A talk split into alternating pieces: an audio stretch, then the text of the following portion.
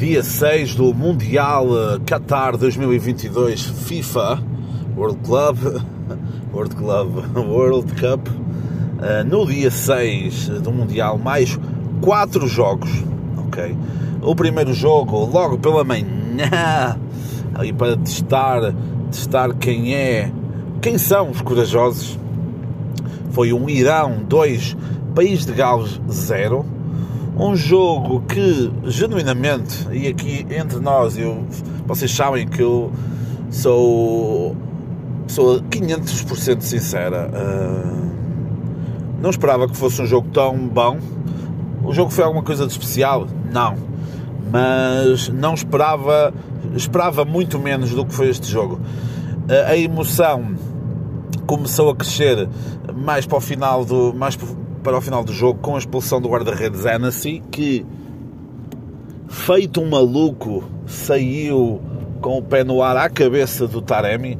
Muito aquilo que a maior parte dos benfiquistas gostava de fazer com o avançado portista que está está relativamente bem neste, neste campeonato do mundo com dois golos apesar de ter sido no jogo em que foram atropelados pela Inglaterra Após, após a expulsão de Annecy e País de Gales a jogar com menos um, o Irão foi para cima e uh, já, já nos finais, nos minutos finais, em dois minutos marcaram dois golos.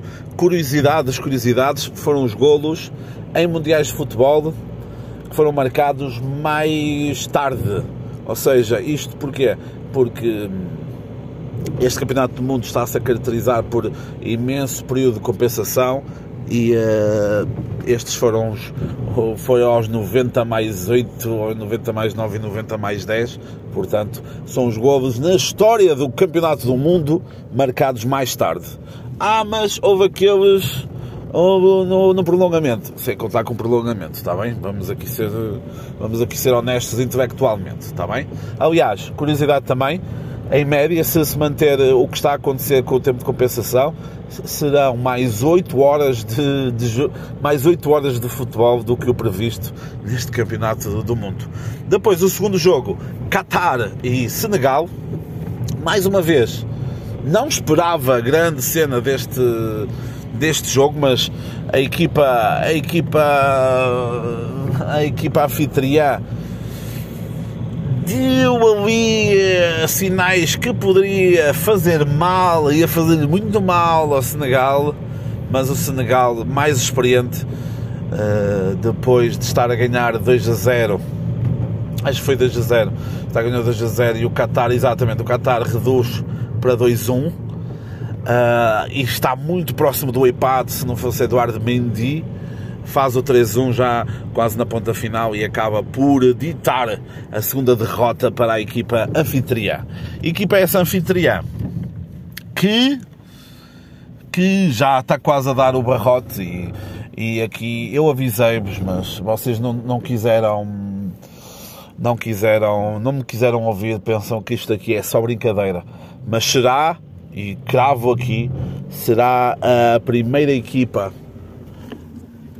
anfitriã de um, de um campeonato do mundo a nem sequer pontuar. A nem sequer pontuar. Portanto, dois jogos, duas derrotas. Mostraram mais contra o Senegal, mas o próximo jogo é contra os Países Baixos. Países Baixos, esses, grande ponto que eu fiz aqui, que empatou com o Equador.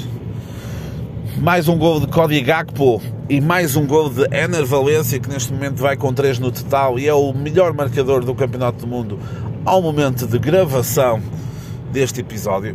Foi um jogo bastante renhido, foi esperava-se mais dos Países Baixos, ok, mas um meio campo, um meio campo fortíssimo, alimentado muito pelo Brighton da Premier League, uh, mantém o Equador à tona com 4 pontos os mesmos que os mesmos que a Holanda, portanto vai ser vai ser interessante, vai ser interessante a última jornada, principalmente entre Senegal e Equador, porque quem ganhar vai passar à, à próxima fase.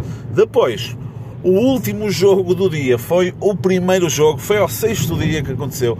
O primeiro jogo que eu não vi, que eu não vi neste, neste campeonato do mundo. E surpreendam-se, o único 0-0 do dia e um jogo, um dos jogos mais chatos do, uh, desta edição do Campeonato do Mundo, uh, está feito, uh, colocou, colocou em frente o país do soccer com o país do futebol e, claro, só podia dar este empate vergonhoso que encerrou o dia 6 do Mundial. Ok?